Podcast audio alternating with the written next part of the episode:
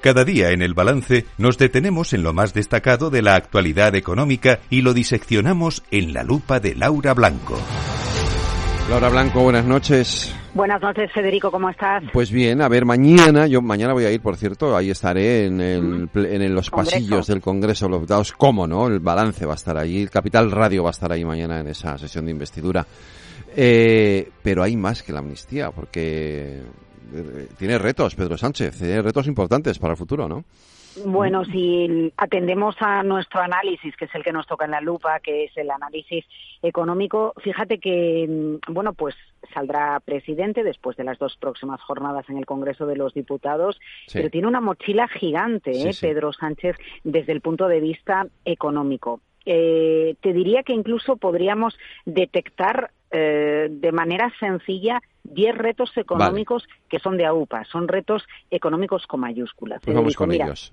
El primero de todos es, es, el déficit, porque al final un país, una economía no puede permitirse gastar más de lo que ingresa, se permite un margen, se permite respirar un poquito las cuentas públicas, pero oye, que no tengamos un déficit excesivo. Y esto lo unimos con el segundo, la necesidad de la senda de reducción de la deuda. Es verdad que la deuda se nos ha ido al 111% del PIB, la teníamos por encima, pero no porque tengamos menos deuda, sino porque ha crecido la economía y al final la ratio deuda-PIB es efectivamente es una ratio. Reto 1 y reto 2, déficit y deuda, van entroncados con el gran reto de las reglas fiscales, que todavía no conocemos, aunque presuponemos el cinturón que nos va a poner Alemania, que nos va a meter en vereda a partir del ejercicio 2024. Claro que todo apunta a que eso va a ser con otro ministro de Economía o con otra ministra de Economía, porque es un secreto a voces, ¿no? Que Nadia Calviño eh, parece ser que no va a seguir como ministra de Economía en la siguiente legislatura.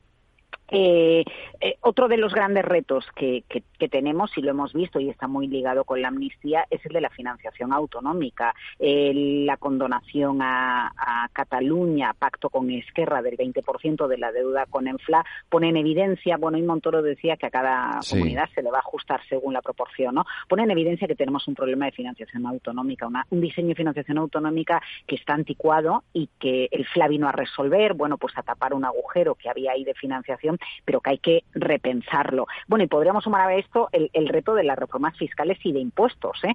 porque eh, sí que se presentó un libro blanco de la reforma fiscal, pero COVID eh, por un lado y los problemas de la inflación por otro lo dejaron en nada. Ojo al gobierno que tiene que jugar con desequilibrios. Fede, partidos conservadores con apoyo por un lado, PNV y Junts y, partidos de izquierdas por, otro, ¿no? A, ver qué tipo de políticas aplicas. ¿Progresistas o políticas más conservadoras que benefician a la empresa? Y entonces ahí llegamos a otro de los grandes retos, la relación con las empresas.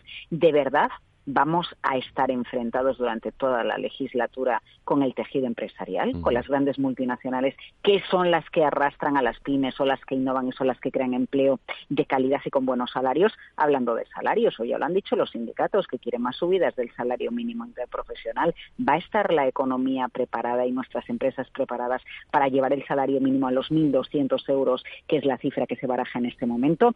Modelo económico, Fede, eh, un modelo que va a seguir basado en una parte de exportaciones, en el turismo, en el sector de los servicios, una parte importante de la construcción, o de verdad vamos a tener más presencia, por ejemplo, de la mano en el sector energético, en la industria de manera general. Otro reto, costes de financiación, porque han subido los tipos de interés y ya sabes que se nos acarece la deuda. Hoy hemos vuelto a tener emisiones del Tesoro y al final, cuanto más interés del Tesoro en cada emisión, más coste de financiación suma la mochila eh, del Estado. Y bueno, las pensiones, ¿no? Fue una de las grandes apuestas de, este Ejecutivo, pero ya sabes que eh, no esperábamos que repitiera Sánchez en la Moncloa y lo que ya se decía es que en un plazo no muy largo tocaba otra reforma de las pensiones porque viene todo el baby boom, empieza, empieza a jubilarse. Eso es. Eh, te, he citado nueve puntos, diez, bueno, y habría otro más, ¿no? Que sería cuál es el cisne negro que va a marcar la legislatura de Sánchez, porque se ha encontrado con varios. Se ha encontrado con el COVID, que ha tenido mucho impacto económico. Realmente todavía vivimos bajo la